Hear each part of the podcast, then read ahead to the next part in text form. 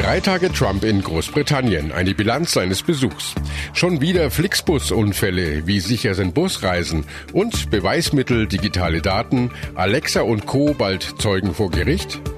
Besser informiert aus Bayern und der Welt. Antenne Bayern, The Break. Willkommen zum Nachrichtenpodcast von Antenne Bayern. The Break ist die Auszeit für mehr Hintergründe, mehr Aussagen und Wahrheiten zu den wichtigsten Themen des Tages. Es ist Mittwoch, der 5. Juni 2019. Redaktionsschluss für diese Folge war 17 Uhr. Ich bin Antenne Bayern Chefredakteur Ralf Zenno.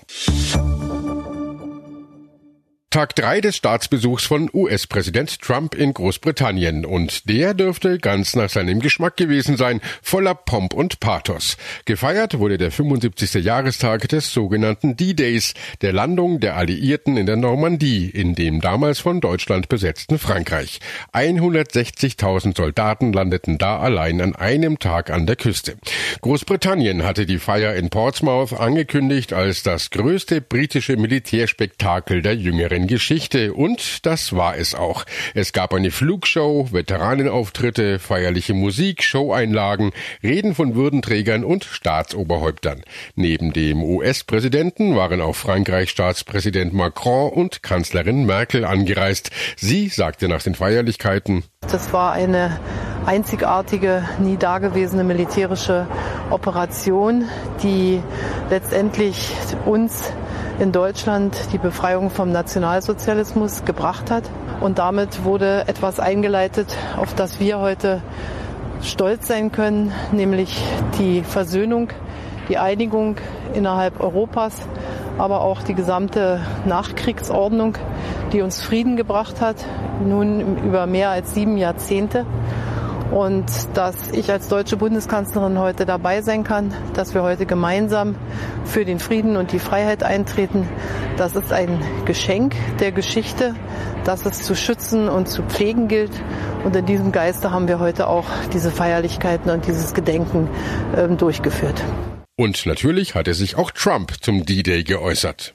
On June 6, 1944, tens of thousands Vor 75 Jahren haben mutige Amerikaner und Briten von dieser Insel aus den Aufbruch gewagt zu einer der entscheidenden Schlachten des Weltkriegs, um unsere Völker zu verteidigen und sicherzustellen, dass die USA und Großbritannien für immer souveräne Staaten bleiben und für immer frei bleiben.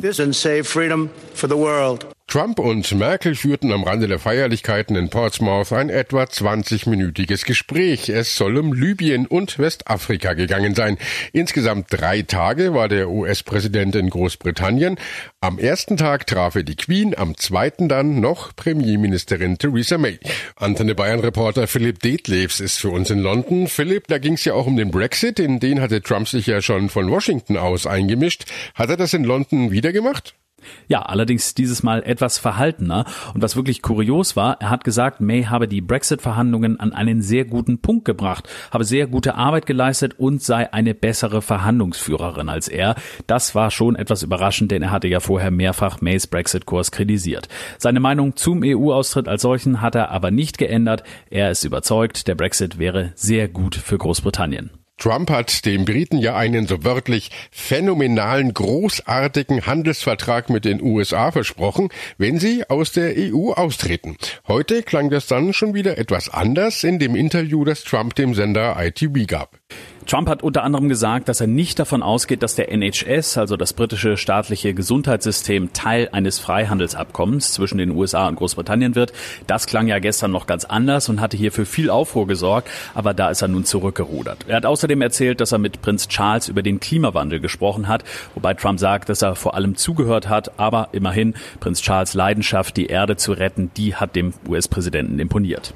Und dann ist ja da noch die Sache mit den Fake News. Sie hat es nach Ansicht von Trump ja auch in Großbritannien gegeben und sie haben sich natürlich wieder gegen ihn gerichtet. Angesprochen auf die großen Protestaktionen gegen seinen Besuch in London sagte er,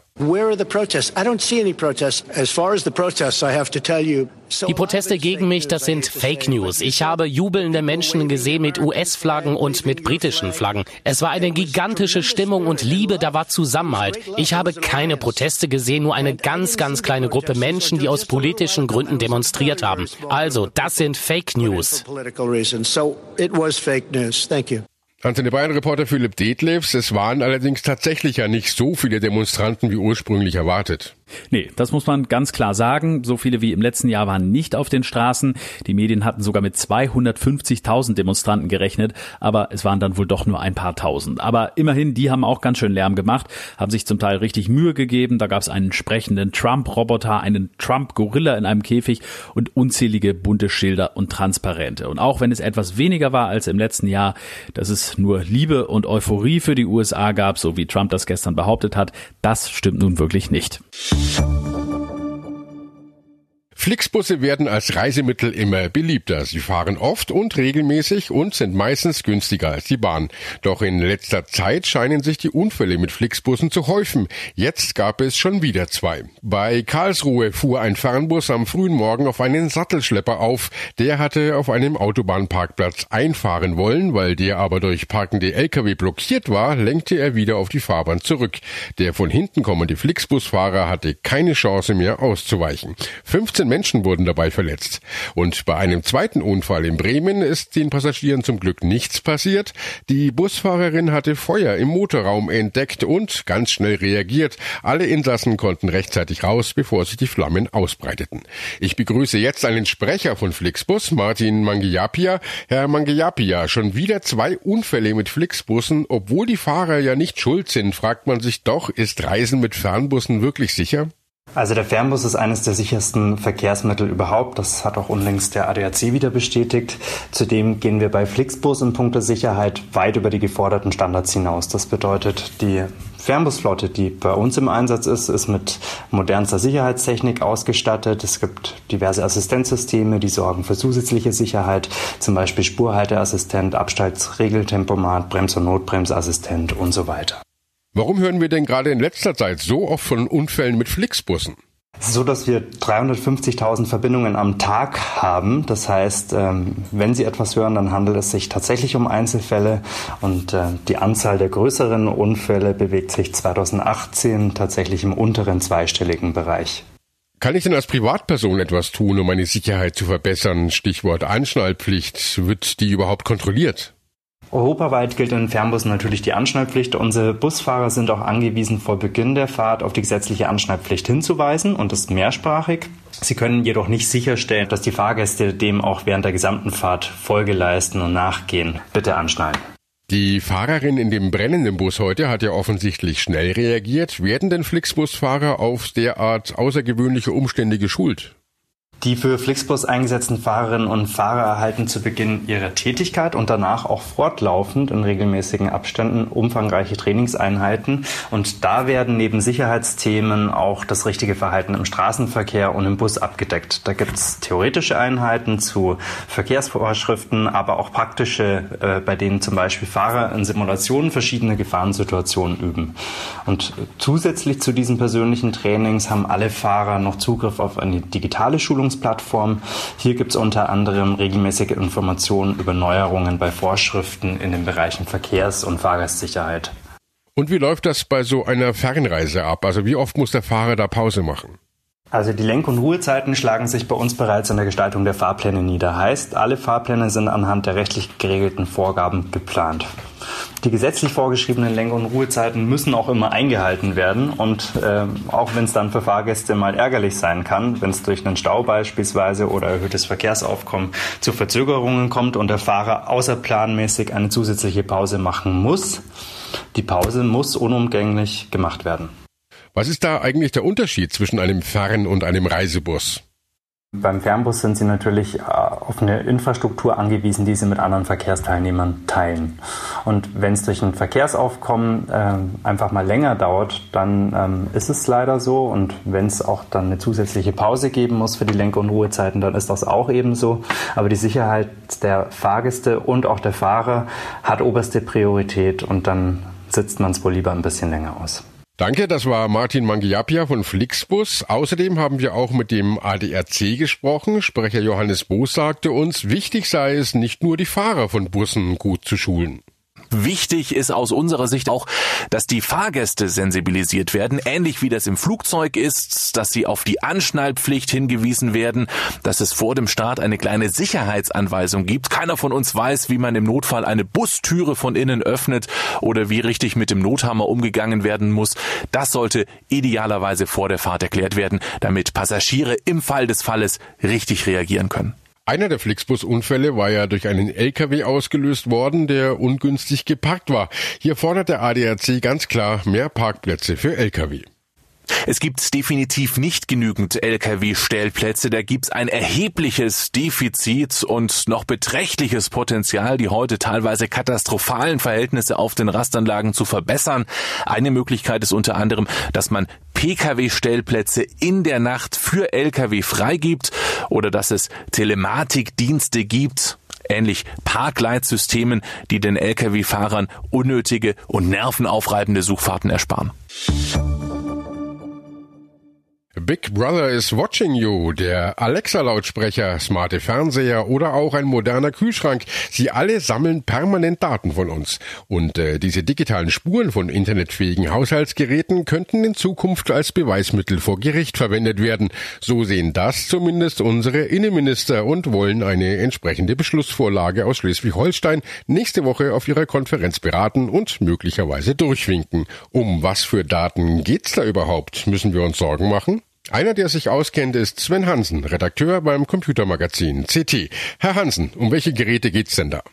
Sehr verbreitet sind diese Sprachassistenten, also Alexa und Co. Ähm, des Weiteren gibt es äh, Geräte, die das äh, Klima zu Hause überwachen, Temperatur, auch äh, Sound aufnehmen und einem sagen, wenn es zu laut äh, wird oder die CO2-Gehalt messen oder eben auch eine Heizungssteuerung, dass ich halt von, von der Ferne aus schon die Heizung zu Hause anmachen kann, wenn ich nach Hause komme oder Licht mit Bewegungsmeldern und so geht das immer munter weiter. Und äh, was für Daten können da überhaupt abgegriffen werden? Fangen wir mal an, eben mit dem naheliegendsten einem Bewegungsmelder. Da gehe ich halt durch den Flur, das Licht geht automatisch an. Wenn solche Systeme mit dem Internet verbunden sind, werden solche Sachen manchmal auch getrackt. Und so geht es halt auch weiter mit einem Gerät, was eben Klimadaten erfasst, was dann natürlich auch ähm, äh, hört, mitkriegt, ist es hier laut oder ist es leise oder eben halt auch durch den CO2-Gehalt vielleicht darüber Auskunft geben kann, wie viele Leute sind denn da gerade in einem Raum und atmen die Luft weg sozusagen. Sind sich denn die Verbraucher damit bewusst, also dass wir alle transparenter werden?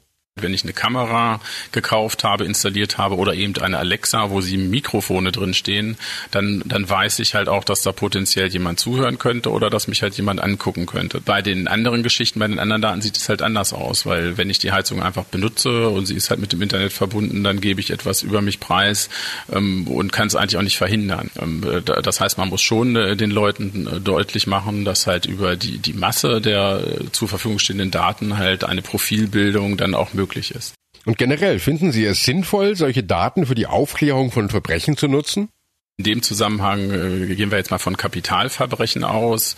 Da wäre es eigentlich äh, eher ungewöhnlich, wenn man auch solche digitalen Spuren nicht nutzen würde. Das heißt, wenn es um die Aufklärung eines Verbrechens geht, ähm, wird man versuchen, sämtliche zur Verfügung stehenden äh, Spuren zu sichern und die dann halt auch möglichst als Beweismittel einzusetzen. Und da können durchaus eben halt auch in diesen Daten aus einem Smart Home relevante Informationen dabei sein. Das finde ich durchaus schlüssig.